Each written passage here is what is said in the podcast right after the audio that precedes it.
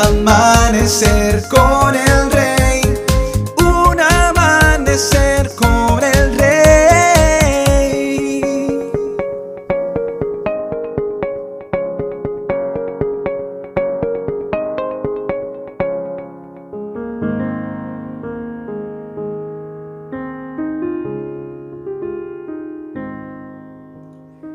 Muy buenos días y bendiciones para todos. Los doce contemplaron el proyecto. Todos ellos se mostraban sonrientes y optimistas.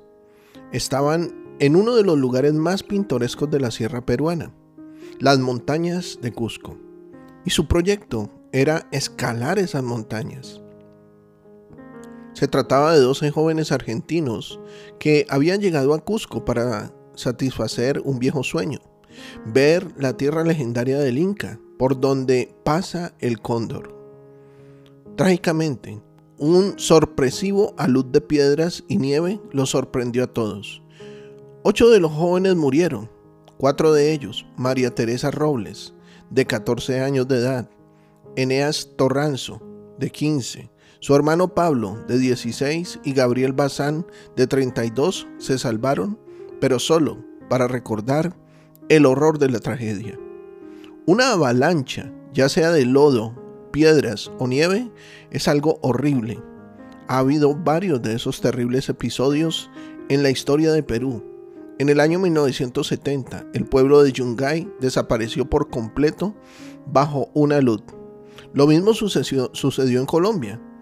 La ciudad de Armero fue cubierta por completo por una luz de barro y nieve del Nevado del Ruiz.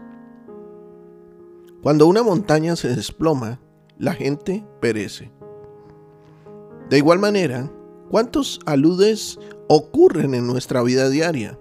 A veces es una situación tirante entre patrón y empleado, situación que puede consistir en abusos, desprecios. El empleado aguanta y aguanta porque necesita el salario y debe someterse. Pero un día el resentimiento acumulado estalla y el empleado se arma y el patrón muere.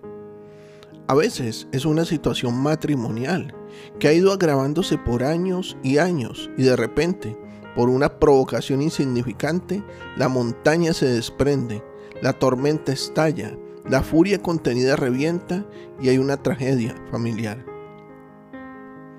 Algo así ocurrió en los tiempos del diluvio descrito en la Biblia, en Génesis 6, versículos del 11 al 13.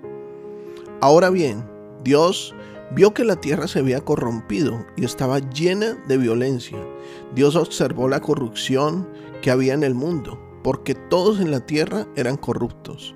Entonces Dios le dijo a Noé, He decidido destruir a todas las criaturas vivientes, porque han llenado la tierra de violencia. Así es, los borraré a todos y también destruiré la tierra.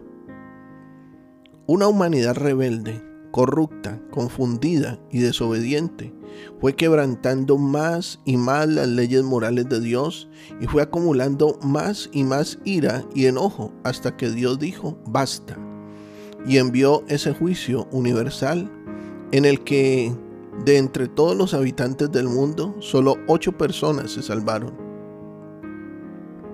Querido amigo y amiga, estos también son tiempos donde la corrupción está a la orden del día. El mundo de hoy en el que vivimos está saturado de violencia, de lujuria, de depravaciones.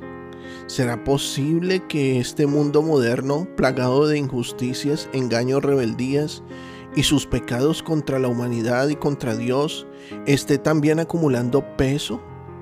La Biblia trata sobre un segundo juicio divino al que califica del final.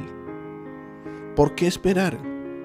Por muchos años fuimos vasijas de deshonra, llenos de inmundicia es hora de que le pidamos perdón a Dios y digámosle a Jesucristo que sea Él el Señor de nuestra vida.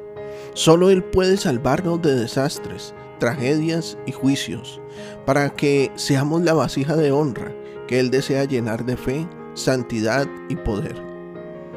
Declaro que hoy serás un instrumento valioso en las manos de Dios.